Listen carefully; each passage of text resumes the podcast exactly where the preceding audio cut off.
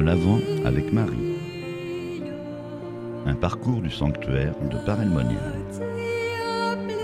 Jour 1. Le livre de Saint Louis-Marie Grignon de Montfort, intitulé Traité de la vraie dévotion de la Sainte Vierge, fut pour moi une aide précieuse. J'y trouvai la réponse à mes doutes.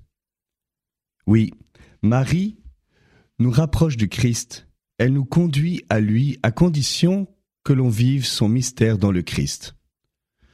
Je viens de citer le pape Jean-Paul II, et c'est avec lui que nous commençons aujourd'hui notre parcours de préparation à la consécration à la Vierge Marie, un parcours en 18 étapes tout au long de l'Avent pour redécouvrir la dévotion mariale à l'école de Saint-Louis-Marie Grignon de Montfort. Le pape Jean-Paul II témoigne dans le livre Ma vocation, don et mystère que je viens de citer, de l'importance de cette dévotion qu'il a découverte grâce à Saint Louis. Et il raconte, grâce à Saint Louis-Marie, je commençais à découvrir tous les trésors de la dévotion mariale d'un point de vue relativement nouveau.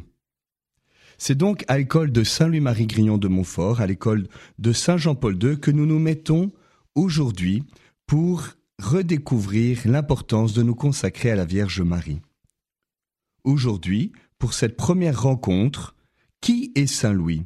Je vais vous présenter l'auteur, Saint Louis-Marie Grignon de Montfort, puis le parcours que je vous propose. Saint Louis-Marie Grignon de Montfort est né en Bretagne en 1673, l'année de la première apparition principale de Sacré-Cœur à Sainte Marguerite Marie. Il, fait partie d'une fratrie de 17 frères et sœurs et mourra à 43 ans en 1716.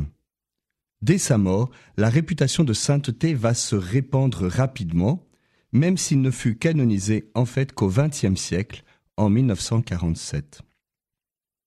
Son portrait laisse voir un homme de profonde paix, mais en fait, cette paix fut conquise par la grâce, parce que c'était un homme de tempérament violent et colérique. Et c'est justement à l'école de la Vierge Marie qu'il va se mettre pour entrer dans la paix. Saint Louis-Marie Grignon de Montfort est un homme de grande qualité. Il a de grands dons intellectuels, une très grande tendresse, particulièrement pour les plus pauvres, mais c'est aussi un excellent orateur et un artiste. Il a composé beaucoup de chants populaires pour annoncer l'Évangile. Ce fut un missionnaire et un prédicateur chevronné. Il a même fondé pour cela les missionnaires de la Compagnie de Jésus, plus connus sous le nom de Montfortin, et les filles de la sagesse. Sa spiritualité est profondément équilibrée et elle repose sur trois pieds. Le Christ, sagesse de Dieu, la contemplation du mystère de la croix et se mettre à l'école de la Vierge Marie.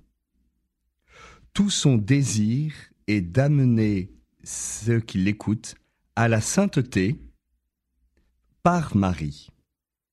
Alors le parcours que nous allons suivre dans les jours et les semaines qui suivent, ça va être tout d'abord ben, de, de mieux connaître ce traité de la vraie dévotion, et ensuite d'entrer dans un discernement sur les bonnes et les mauvaises manières d'être dévot de la Vierge Marie, c'est-à-dire de se mettre à son école.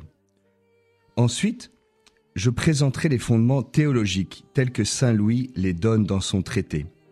Les motifs pour choisir Marie comme moyen d'aller vers Jésus, quels en sont les fruits, et je terminerai enfin par les pratiques intérieures et extérieures.